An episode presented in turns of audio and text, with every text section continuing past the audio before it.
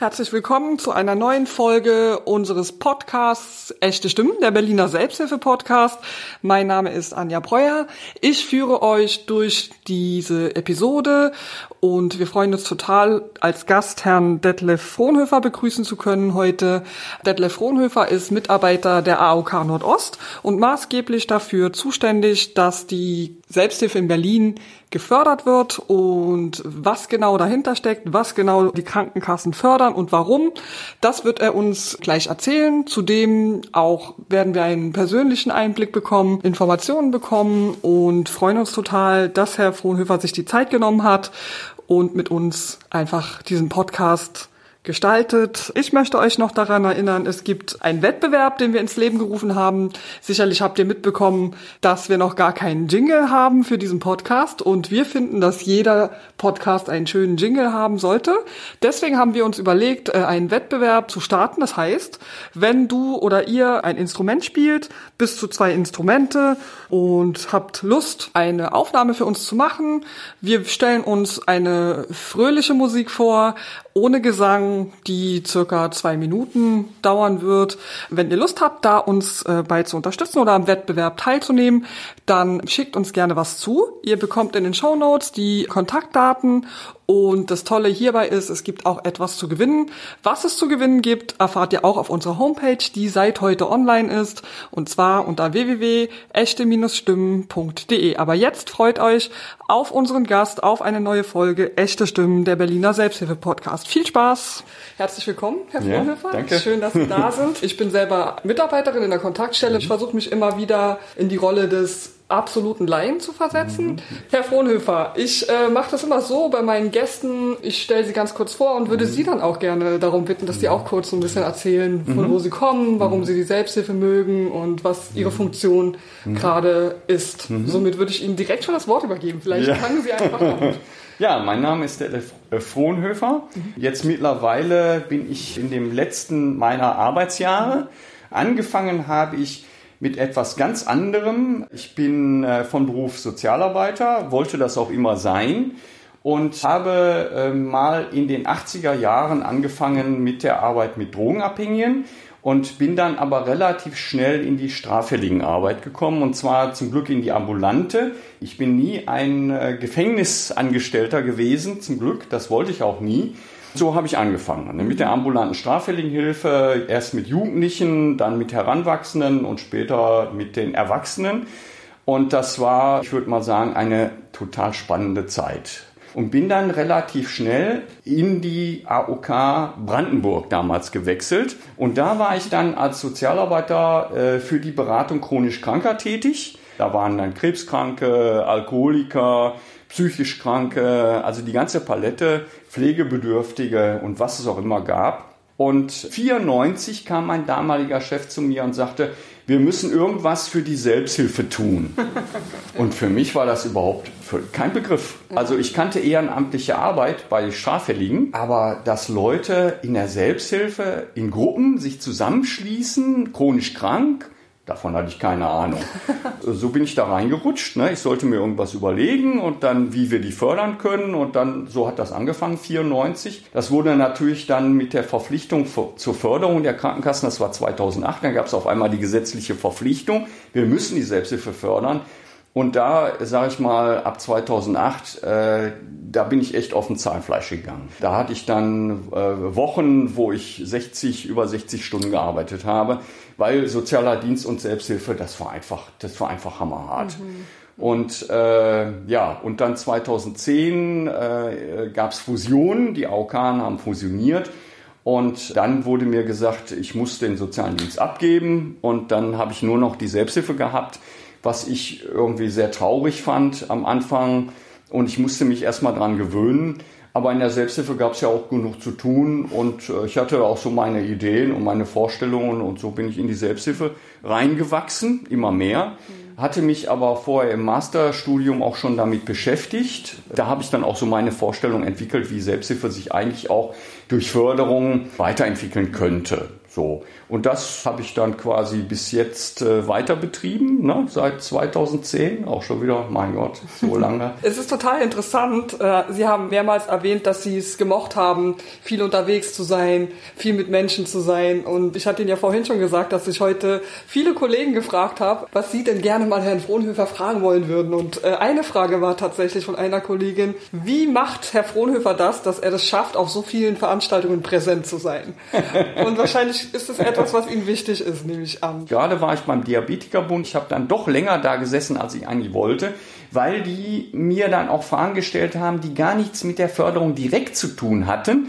Und deshalb ist es so wichtig, Leute spontan, informell auch im Rahmen von formellen Veranstaltungen, aber dann in der Pause, beim Kaffeetrinken, äh, dann einfach mal mit denen ins Gespräch zu kommen und dann auf äh, Themen zu kommen, zu stoßen, an die man vorher gar nicht gedacht hatte. Nur wegen des Geldes zu arbeiten, habe ich mir nie vorstellen können. Hm. Also das, das war nicht mein Interesse. So bin ich auch gar nicht aufgewachsen. Schon als, als Jugendlicher habe ich dann gedacht, ich möchte was machen, was mir Spaß macht. Also es hat mich auch immer begeistert äh, zu sehen, dass sich Menschen mit einer gewissen finanziellen Unterstützung dann auch super entwickeln können. Ne?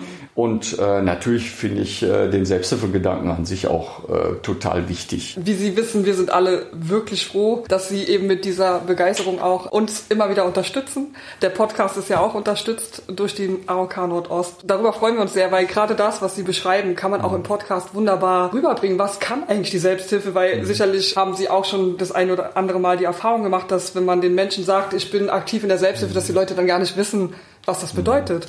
Und das ist halt etwas, was ich immer wieder schade finde und was auch mehr, finde ich, nach außen getragen werden soll. Was machen wir eigentlich? Was steckt dahinter? Und wer fördert das überhaupt? Und deswegen passt es so gut, dass wir diese Möglichkeit nutzen können, miteinander ins Gespräch zu kommen. Nochmal auf eine Art und Weise, dass andere mit zuhören können. Ich weiß, dass viele sich Podcasts anhören, während sie ihre Wohnung sauber machen. Und wunderbar. Ja, so, ja und äh, dass man das, das so super. nutzen kann. Und natürlich habe ich mir ja im Vorfeld Gedanken gemacht, was frage ich den Herrn Frohnhöfer im Podcast und was würde denn unsere Hörer und Hörerinnen interessieren? Natürlich ist da die Frage, die Sie auch schon so ein bisschen beantwortet haben, warum fördert die AOK die Selbsthilfe? Also wir wissen, dass sie gesetzlich verpflichtet ist. Die Förderung war eigentlich immer freiwillig. Mhm. Da gibt es gar keine Informationen darüber, wann welche Krankenkasse mal mit einer Selbsthilfeförderung angefangen hat. Im Land Brandenburg haben wir dann, ob wir schon 94, auf jeden Fall 95 haben wir damit angefangen, aber das waren ein paar tausend Euro. Das war nicht viel. Mhm. Und es war absolut freiwillig. Und dann hat sich das Schritt für Schritt weiterentwickelt, mhm. aber auf sehr niedrigem Niveau. Und dann dann gab es irgendwann, ich glaube 2000 gab es dann mal so eine Soll, ne? Also die Krankenkassen sollen diese, aber das, das ist ja keine Verpflichtung. Richtig. So, das kann man machen oder man kann es auch nicht machen. So, und erst 2008 gab es dann die Muss-Verpflichtung mit auch einem Geldbetrag von 55 Cent pro Krankenversicherten. Mhm. Mit dieser Muss-Verpflichtung kam auch die gemeinsame Förderung durch die Krankenkassen. Das war auch Novum. Also es gibt nicht oft solch eine verpflichtende Zusammenarbeit der Krankenkassen. Es gibt es schon, dass Krankenkassen kooperieren, aber da wurde das gesetzlich so verordnet und wir mussten zusammenarbeiten. So, wenn man gemeinsam Geld ausgeben muss, dann muss man sich zusammensetzen und miteinander reden und miteinander entscheiden. Und damals gab es echt Gespräche, wo es darum ging, was soll das denn überhaupt? Was bringt das denn?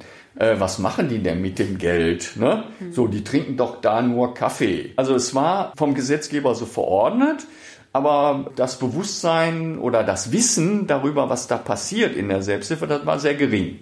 Interessant, ne? ja. So, ja. und man hätte darüber natürlich mehr, mehr, wissen können, weil es schon Literatur dazu gab ne? und äh, schon länger Literatur dazu gab. Aber so unter den Krankenkassen war das schon so, hm, hm, hm, ne? so ein bisschen umstritten. Aber wir müssen es ja machen, also machen wir das. So. Deshalb äh, wurde da auch gar nicht intensiv darüber diskutiert. Mhm. Ich habe mir allerdings dann so einiges angelesen, auch einiges dazu zusammengetragen, warum die Krankenkassen denn die Selbsthilfe fördern.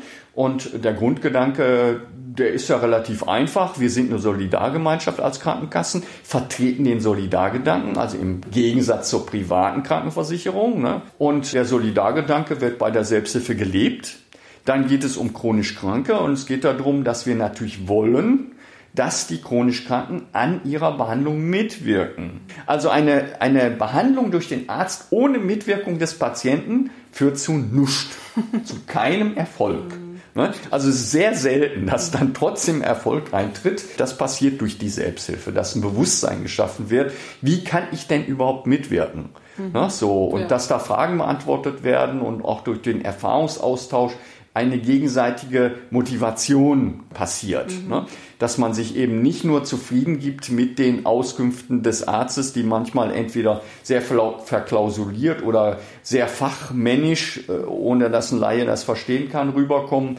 Äh, und dass man doch als Patient selber auch überlegen muss, wie kann ich denn jetzt die Intervention des Arztes unterstützen? Also ich sag mal, das sind die wichtigsten Gedanken. Vor allen Dingen die Beförderung der Mitwirkung. Das ist ein wichtiger Punkt, der auch immer wieder in meinem Alltag deutlich wird, dass gerade wenn Menschen zusammenkommen, die die gleiche Betroffenheit haben, dass da so ein, so ein Erfahrungsschatz ist, mhm der totale Erleichterung auch schafft bei den Leuten. Das ist so ein, so ein, so ein ja. Aspekt, der, finde ich, zu wenig Beachtung bekommt. Also das erlebe ich halt ja. auch immer wieder. Als Beispiel nehme ich immer gerne die Stotterer Selbsthilfegruppe, beispielsweise Flow, die einfach dadurch, dass sie sich zusammenschließen und gemeinsam Übungen machen, sich dann auf einmal trauen, dass dann jemand, der äh, stottert, einen Vortrag mhm. hält vor 150 Menschen. Das ist etwas, was ich der Selbsthilfe total zuschreibe, dass das möglich ist. Und das sind so Dinge, glaube ich, die man erstmal gar nicht so vermuten würde, dass da so ein Wachstum grundsätzlich möglich ist. Und deswegen aus meiner Perspektive muss die Selbsthilfe gefördert werden. Aber ich weiß halt aus meinem Umfeld von Menschen, die eben noch nie irgendwas mit Selbsthilfe zu tun hatten, dass die das gar nicht so sehen können. Und deswegen finde ich es jetzt auch schön von Ihnen auch nochmal ja. zu hören. Ja ich nehme mal den Vortrag ne, von, dem, äh, von dem jungen Mann, der, äh, der stottert mhm. und dann diesen Vortrag hält. Da ist er ja nie von ausgegangen, dass der irgendwann mal einen Vortrag hält. Da hätte der ja am Anfang gesagt, kommt gar nie in Frage. Genau. Mach ich nicht. Ne? Ja, genau. So, das geht ja gar nicht. So ist es so, dass der also nicht nur in der Selbsthilfe Unterstützung erfährt, sondern er lernt auf einmal andere Qualitäten seiner Person kennen. Mhm, mhm. er hat ein Übungsfeld ne, wo er nicht bestraft wird, wenn er Fehler macht, wo sich keiner über ihn lustig macht und profitiert dann sogar für seinen beruflichen Werdegang davon. Gerade insbesondere bei jungen Leuten. Mhm. Ne? Also auch, ja. aber bei Älteren auch, die dann äh, vielleicht als Rentner sich nochmal engagieren in der Selbsthilfe äh, und nicht zu Hause versauern. Da äh, denke ich mir, das, das ist ein Aspekt, der wird einfach oft unterschätzt. Genau. Das trägt ja auch dann dazu bei, dass ich eben emotional und geistig und körperlich gesund bleibe. So, genau. Das ist ja genau. Der, der greift eins ins andere. Genau, genau. Deswegen ist es wieder für mich total klar, dass die Krankenkassen das fördern. Also ich bin also gut, dass sie das fördern. Genau. Dass es dieses Gesetz gibt. Ich ähm, würde Ihnen gerne ein paar Fragen stellen. Ich stelle mir vor, ich würde gerne eine Gruppe gründen. Äh, ich weiß, ich habe irgendwo gehört, äh, ich kann irgendwie einen Förderantrag stellen. Was muss ich machen? Wo muss ich hingehen? Was sind die ersten Schritte für mich als Anfänger? Heutzutage ja. würde ich als erstes äh, mein, äh, mein Computer anschmeißen. ja. ne, so, ja. und dann einfach mal den Begriff Selbsthilfe ja. äh, eingeben, mal gucken, was passiert. Ne? So, also ich glaube, als erstes machen die Leute immer, die suchen immer so ein bisschen bezüglich ihrer Diagnose. Mhm. Ne? Mhm. So, und es wäre natürlich gut, wenn man also da nicht nur, ich denke mal, das ist heutzutage auch so, dass man nicht nur Informationen über seine Diagnose abrufen kann äh, auf bestimmten Portalen, die einem nochmal dies eine oder andere erklären und auch Behandlungshinweise geben, äh, sondern man stößt auch auf Selbsthilfeangebote. Mhm. Und äh, wenn man dann Glück hat, stößt man auch auf den Begriff Selbsthilfeförderung und kommt dann vielleicht auf eine Krankenkasse. Wenn man äh, eingeben würde, Selbsthilfeförderung Krankenkassen, dann käme man bestimmt auf bestimmte mhm. Krankenkassen, vielleicht sogar auf den Selbsthilfeförderleitfaden, mhm. wo genau erklärt wird, was man tun muss. Ah, ja. Ne? So, ja. Also im Leitfaden ist es schon relativ ausführlich, mhm. auf inzwischen glaube ich 60 Seiten, mhm. ne, erklärt, äh, was eine Selbsthilfeförderung ist, wo man die beantragen muss. Ansonsten ist es so, es ist schon ein bisschen Arbeit. Also man muss schon ein wenig äh, Geduld haben und auch ein wenig Langmut, um tatsächlich die richtigen Ansprechpartner zu finden. Ja. Das ist nicht ganz so einfach. Ja. Am einfachsten, glaube ich, wäre es, wenn man sich als Neuer an eine Selbsthilfe-Kontaktstelle wendet. Der Begriff Selbsthilfe-Kontaktstelle, das, das funktioniert super. Also mhm. im Land Berlin funktioniert das super. Äh, da kommt man relativ schnell auf Sekis Berlin ja. und findet dann auch die regionalen Kontaktstellen, ne? die Kontaktstellen in seinem Stadtteil. Sagen wir mal, die haben nicht nur den Blick auf die Förderung der Krankenkassen, die haben auch ein bisschen weiteren Blick welche Fördermöglichkeiten es denn insgesamt gibt. Mhm. Und äh, sie fördern ja auch selber die Gruppenneugründungen. Sie geben Tipps, bei einer Neugründung eine Krankenkasse anzurufen. Ich glaube, wenn man nicht gerade auf mich stößt oder auf meine Kollegin, die Frau Gromm, naja, dann kann es sein, dass dann heißt, ja, ja, da gibt es also eine Möglichkeit, einen Antrag zu stellen. Den Antrag finden Sie da und da und den müssen Sie bis dann und dann stellen. So, Punkt. Mhm, ne? ja, so, also mehr, mehr Auskünfte gibt's ja, da nicht. Geht auch gar nicht, mhm. weil die Kollegen gar, äh, da gar nicht so viel drüber wissen. Und die machen sich auch keine Gedanken darüber, wie jetzt ein Gruppenabend zu gestalten wäre oder wo man dazu Informationen findet. Ne? Also von daher würde ich so im Kopf haben, Selbsthilfekontaktstelle. Mhm. Okay. Vielen Dank für äh, den Hinweis. Ich werde natürlich den Leitfaden und auch die Buchempfehlung in unsere Show Notes auf mhm. unserer Homepage festhalten, so dass unsere Zuhörerinnen und Zuhörer jederzeit das auch nochmal nachlesen können. Das ist auch das, was wir immer wieder empfehlen rufen Sie die Kontaktstellen an. Das sind die Leute, ja. die sich wirklich auskennen. Ja. Genau. Und auch mit Ihnen den Antrag ausfüllen. Also die Kolleginnen und Kollegen äh, sind auch bereit, sich jederzeit da mit zu befassen, weil Sie haben es auch schon gesagt. So, das wäre auch so eine Frage, ist es kompliziert, das zu machen? Sie haben vorhin so gesagt, na ja, ein bisschen Geduld gehört schon dazu. Und deswegen auch da die Empfehlung, mit den Kollegen und Kolleginnen aus den Kontaktstellen zusammenzuarbeiten. Ich denke auch, also wenn man das erste Mal das Antragsformular sieht, ja, das mhm. wirkt schon so ein bisschen abschreckend. Mhm. Ne? Also ich stelle quasi den Förderantrag. Was passiert? Also ich bekomme eine Bewilligung, es gibt einen bestimmten Betrag, der mir zur Verfügung steht oder der Gruppe. Kann dieses Geld dann einfach auf mein Konto überwiesen werden oder wissen Sie, wie das, wie das läuft? Also muss die Gruppe extra ein Konto eröffnen oder äh, macht es vielleicht sogar auch die Kontaktstelle? Also im Antrag wird gefragt, auf welches Konto soll denn das Geld überwiesen werden, wenn es bewilligt wird. Da wurden dann Privatkonten angegeben. Und irgendwann flog das auf oder wurde es zum Problem, weil nämlich der Kontoinhaber, chronisch krank, älter, ne, so also sagen wir mal so um die 70 und lange Jahre chronisch krank, stirbt unvorhergesehen. Und die Erben kümmern sich nicht drum. Auf dem Konto ist vielleicht nicht viel Geld, aber sagen wir mal noch 200 Euro. Mhm. Die Unterlagen sind äh, auch bei ihm zu Hause. Da kommt keiner ran, äh, weil in die Wohnung kommt keiner rein und äh, die Erben an sich äh, lernen vielleicht nochmal die Postkasten, aber alles, was die nicht interessiert, werfen sie weg. Das heißt, diese 200 Euro kann man abschreiben. Und das haben wir erlebt an einzelnen Fällen. Und da wurde dann äh, tatsächlich der Beschluss gefasst, Geld auf Privatkonten geht nicht mehr. Von daher äh, wurde dann äh, gesagt, also die Selbsthilfegruppe muss ein eigenes Konto haben. Das war vor einigen Jahren auch noch gar kein Problem. Da ist die Gruppe zur Bank gegangen und hat äh, zu einer Sparkasse oder auch die, die katholische Kirche, der steht ein Bankinstitut nahe hier in Berlin, die haben unentgeltlich Konten vergeben und Konten eingerichtet. Das ging dann irgendwann nicht mehr, weil die auch einen Kostendruck hatten, haben sie nicht mehr gemacht. Seitdem ist es so, das ist schon ein paar Jahre jetzt, dass die Gruppen Geld bezahlen müssen, mhm. wenn sie nicht ein Verein sind. Und die meisten Gruppen sind kein Verein. Mhm. So, jedenfalls sind die freien Gruppen. Freie Gruppe heißt, das ist ein informeller Zusammenschluss von Leuten, die betroffen sind. Mhm. Einer hat die Idee und sucht andere. Ne? Ja. So, und die treffen sich.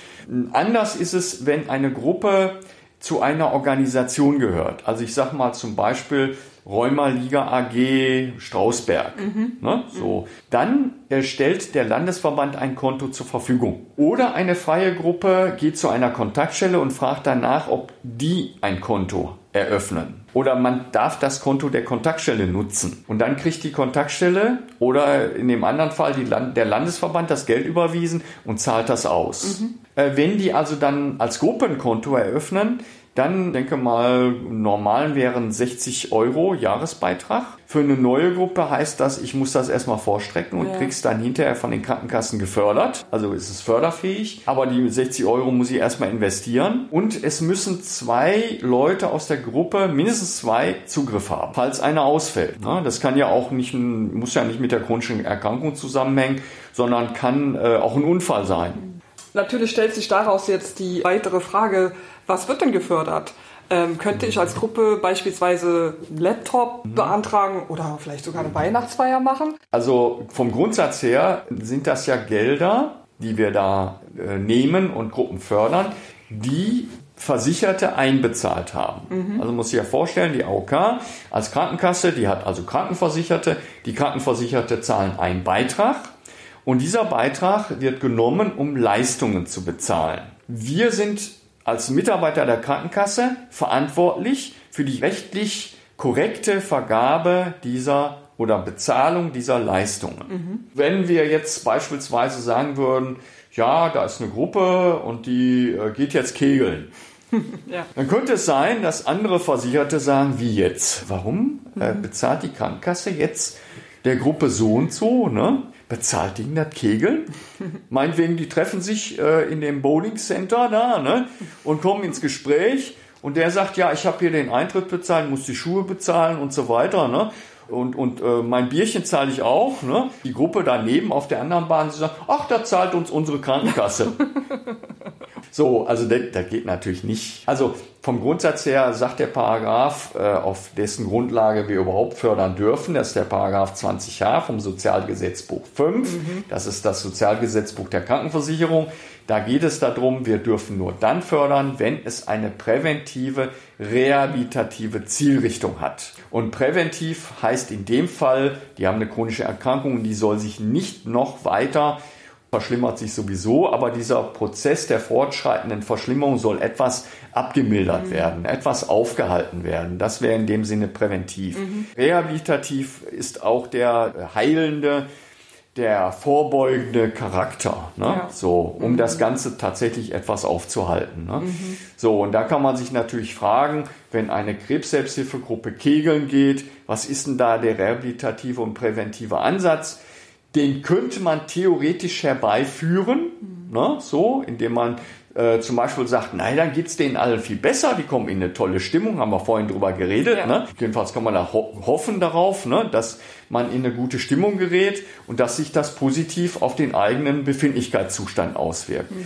Aber das ist schon, naja, ne? Mhm. also äh, das will der Paragraph 20 nicht, sondern der will schon näher an der chronischen Erkrankung ran. Also es muss einen klaren, starken Bezug haben zur Krebserkrankung. Und das wäre das Kegel nicht sondern äh, das wäre beispielsweise, wenn man entweder einen medizinischen Vortrag hört oder wenn man sich mit Ernährung für, für Krebskranke beschäftigt und da was auch ausprobiert. Oder bei Krebs wird auch empfohlen Entspannungsmaßnahmen, ne, Entspannungsangebote. Vom Grundsatz her ist es aber so, dass äh, erstmal die Basisausgaben für eine Gruppe gefördert werden sollen. Das heißt, wenn die Ursula sagt, Mensch, ich bin jetzt krebskrank, ich würde gerne mal mich anderen, mit anderen Betroffenen treffen und die Kontaktstelle sagt, naja, dann gehen wir mal eine Anzeige auf, ne? Mhm. so in die Zeitung, mhm. ne? so oder im Internet und suche nach anderen Krebsbetroffenen. Hier im Bereich äh, Morbid. Und dann sagt die Kontaktstelle, ja, Sie können sich also hier im Raum treffen aber wir hätten gerne schon pro Treffen mal von jedem Mitglied ein Euro.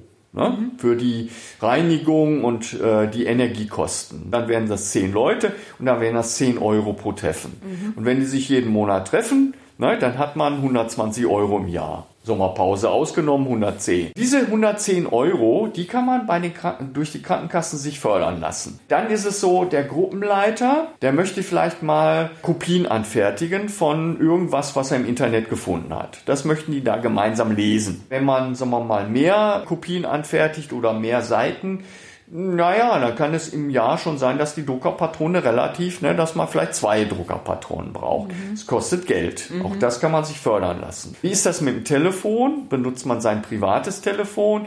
Oder ist es so, dass man für die Gruppe ein gesondertes Telefon mhm. kauft, ne? Ja. wo man eigentlich nur mit telefoniert? Die sind ja nicht so sehr teuer. Das könnte der Gruppenleiter sich fördern lassen. Alles das, was der Gruppenleiter benötigt, um die Gruppe zu organisieren, kann er sich fördern lassen. Mhm. Wenn er zum Beispiel eine Fortbild an einer Fortbildung teilnehmen will, kann man sich auch fördern lassen als Gruppenleiter. Sie haben jetzt öfter das Wort äh, Gruppenleiter erwähnt. Ähm, für unsere Zuhörerinnen und Zuhörer, wie genau wird man Gruppenleiter oder weil Sie auch gesagt haben, das kann jetzt nur der Gruppenleiter beantragen. Also entscheidet die Person das selber oder wird die Person von der Gruppe gewählt oder? Das war in den 90ern.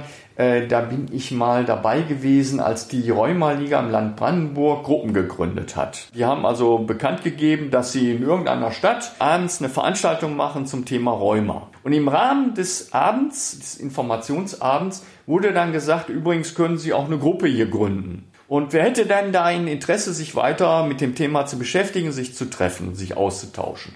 In der Regel gingen dann ein paar Hände hoch und dann wurde gesagt, so, und einer von Ihnen, der muss sich in Anführungsstrichen den Hut aufsetzen. Mhm. Und das ist dann der Gruppenleiter. Ja. Ne?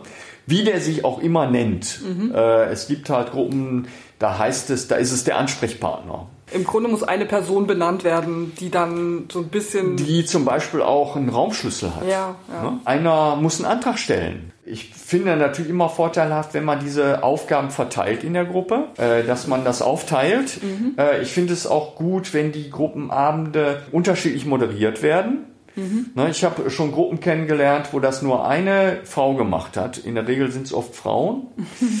Weil die das schon immer zu Hause gemacht haben und das kennen, ne, sind die als Erste da, schließen den Raum aus, stellen die Stühle, die kochen den Kaffee, die stellen die, die Tassen dahin ne, und äh, räumen hinterher ab und spülen ab und sorgen für Ordnung. Finde ich nicht so richtig prickelnd. Entspricht auch nicht so richtig dem Selbsthilfegedanken. Nee, von daher denke ich mir, kann es so sein, dass keiner da Lust drauf hat. Von daher denke ich mir, äh, kann es so sein, dass das eine gewählte Funktion ist. Das heißt, man fragt, wer will das machen. Und dann äh, hebt einer hoffentlich die Hand. Ne? So.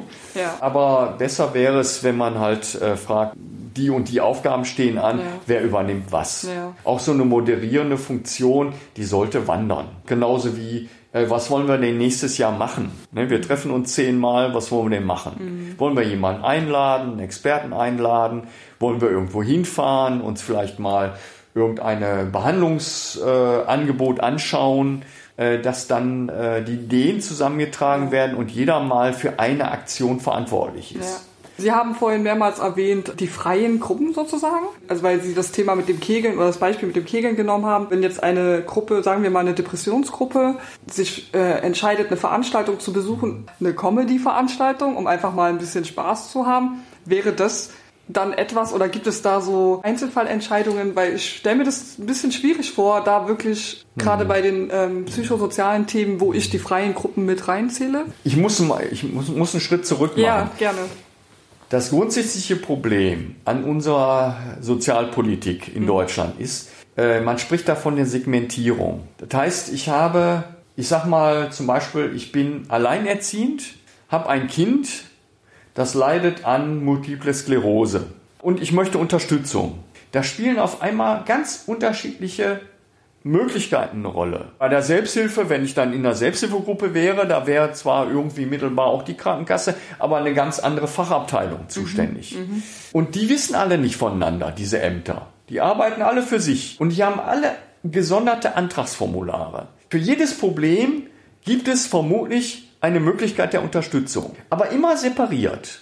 Jetzt haben wir einen chronisch Kranken. Es heißt eigentlich ein Mensch mit einer chronischen Erkrankung. Es heißt nicht, es sollte nicht heißen der chronisch Kranke, sondern diese chronische Erkrankung ist nur ein Teil seines Lebens. Ja.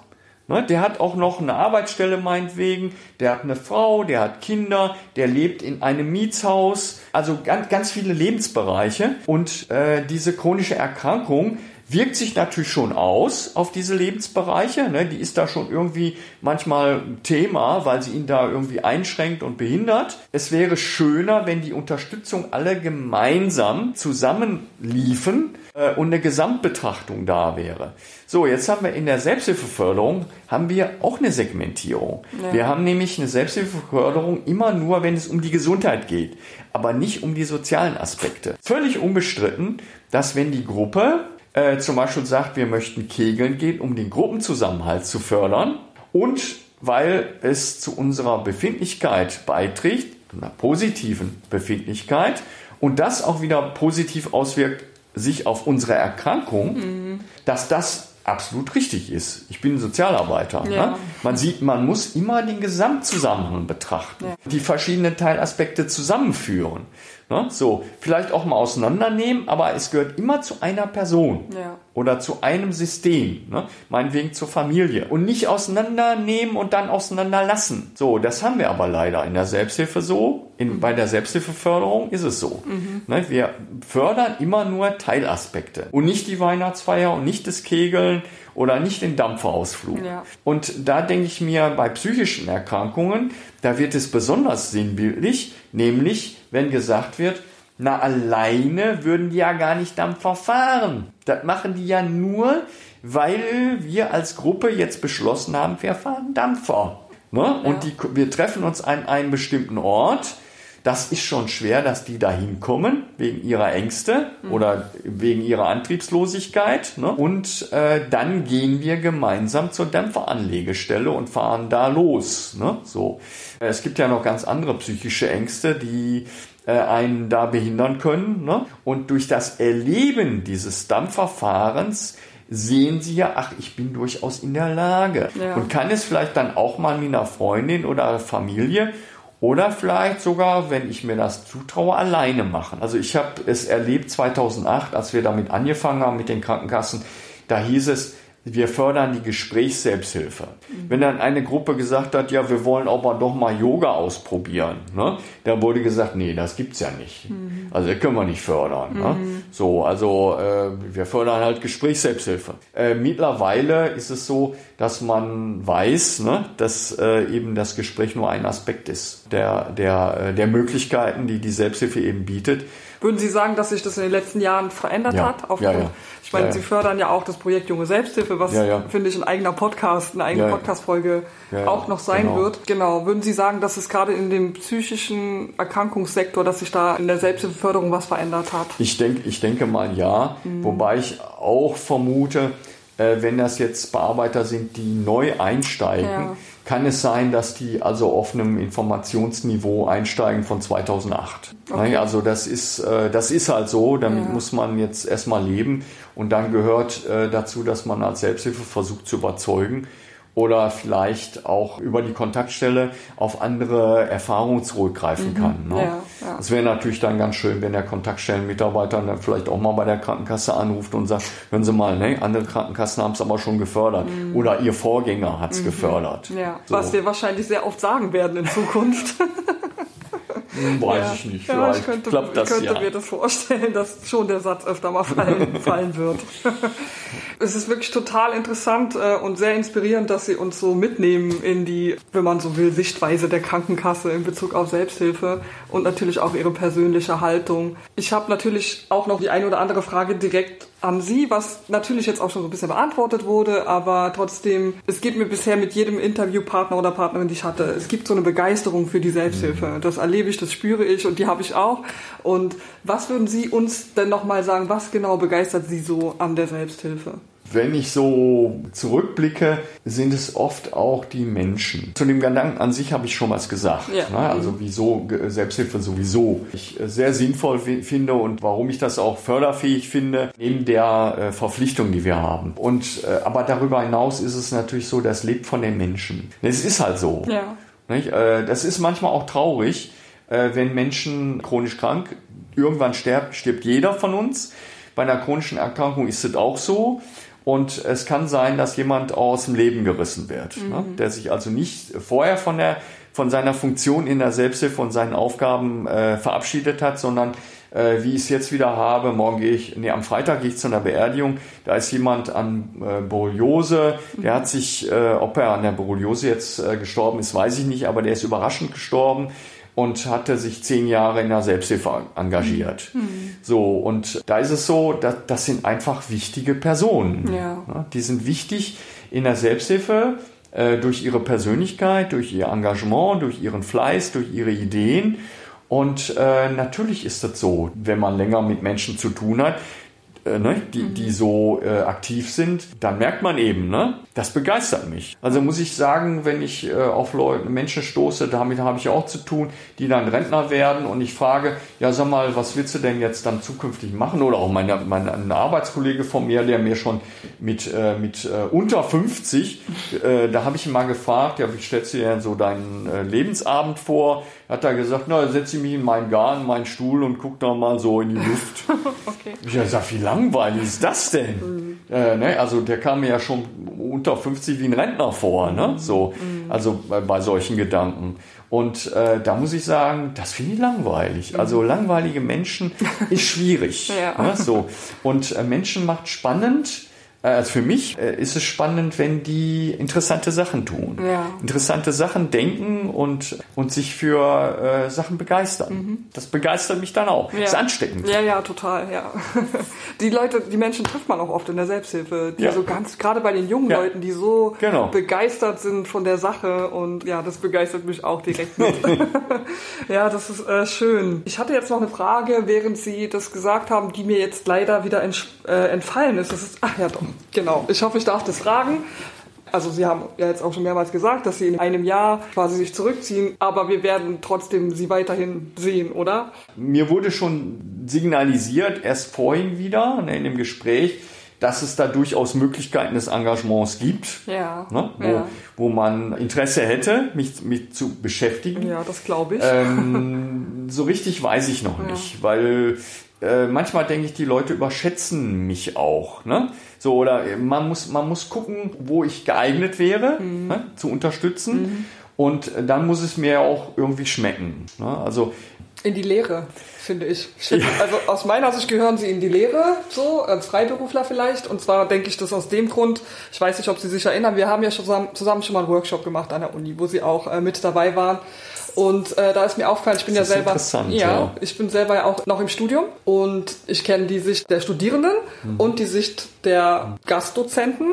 Und äh, mir ist aufgefallen, dass die jungen Leute, die da mit uns zusammen gesessen haben, ganz interessiert waren an den Äußerungen, die sie gegeben haben. Also sie haben eine, wenn ich das so sagen darf, eine Art, der man gerne zuhört. Und sie haben so viel Wissen äh, seit zwei- 1992 oder 94 dabei.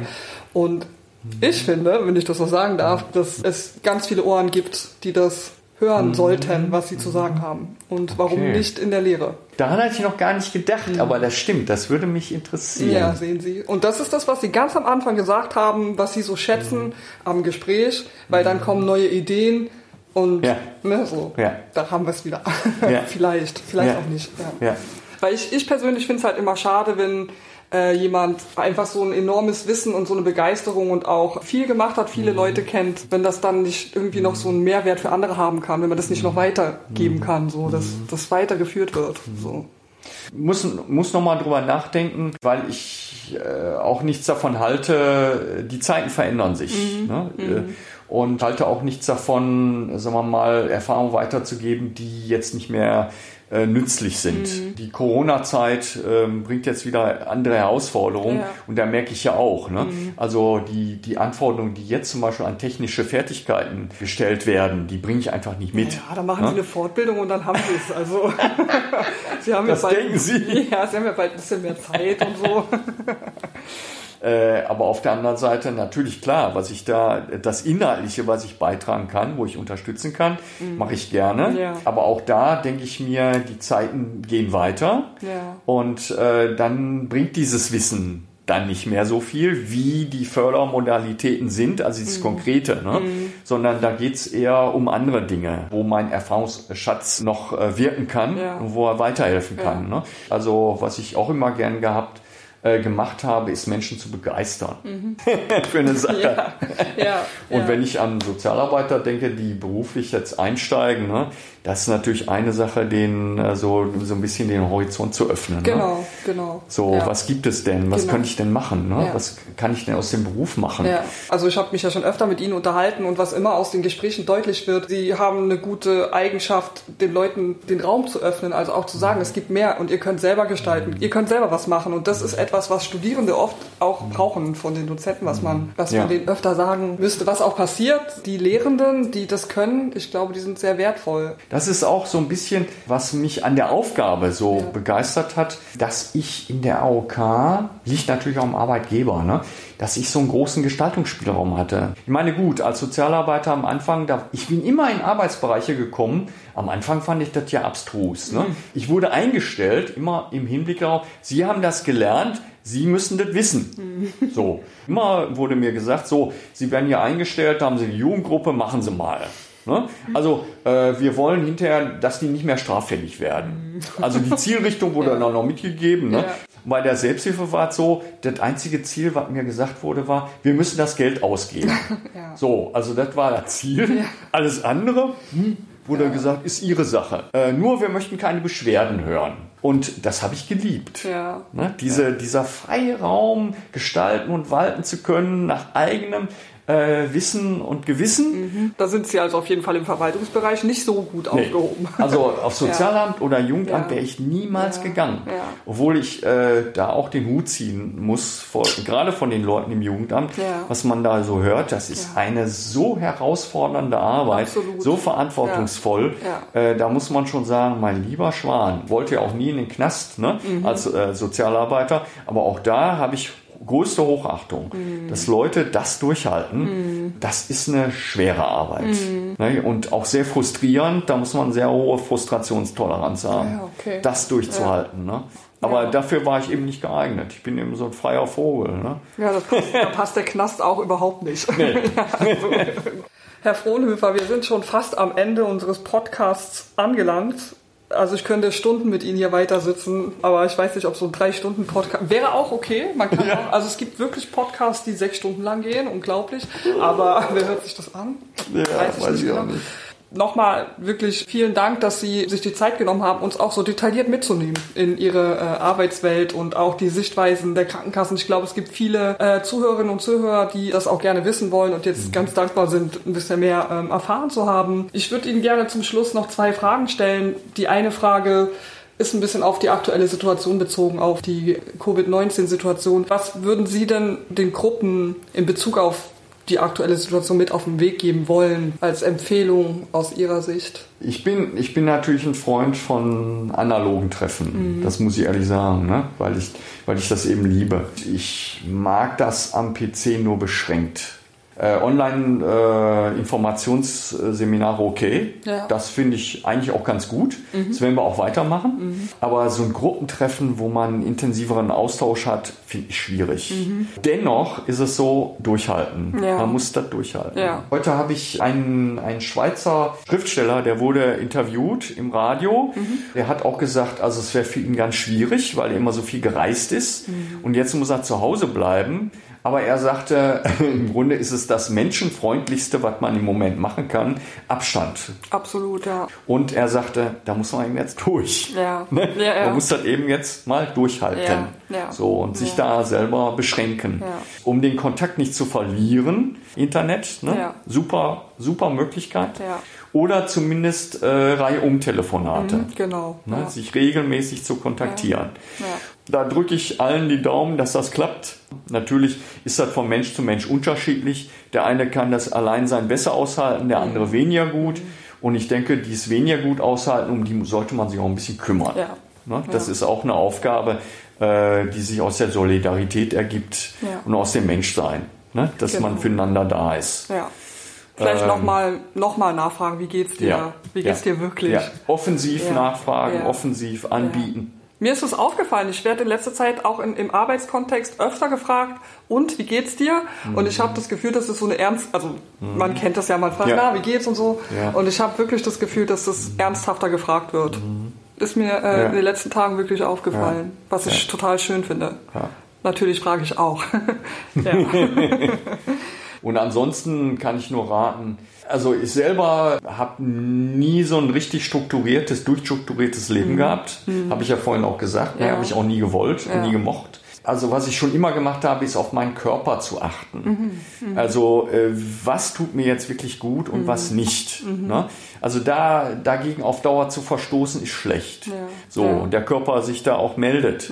Nicht? Äh, genauso wie äh, zu wenig schlafen, ne? wenn man eigentlich mehr schlafen müsste. Und äh, bei mir ist es eben die Bewegung. Ne? Also Bewegungsmangel, Mhm. Ja. der tut meinem Rücken nicht gut, der tut auch meinem allgemeinen, meinen Befindlichkeiten einfach nicht gut. Und da kann ich nur raten, in Bewegung bleiben. Also richtig, also nicht nur geistig, Mhm. Ja. sondern auch körperlich. Ja. Man muss da auch mal sich selber in den Arsch treten. Ne? So, also weil äh, übers Internet, okay, da kriegt man vielleicht auch mal einen Hinweis oder per Telefon jemand, aber in die Aktion kommen muss man schon selber. Ja. Ich glaube nicht umsonst haben Leute Tiere, ne, weil die einen zwingen dazu. So und ansonsten der Selbsthilfe, klar, hat man, wenn man eine Aufgabe hat, ist das immer gut. Auf jeden Fall, ja.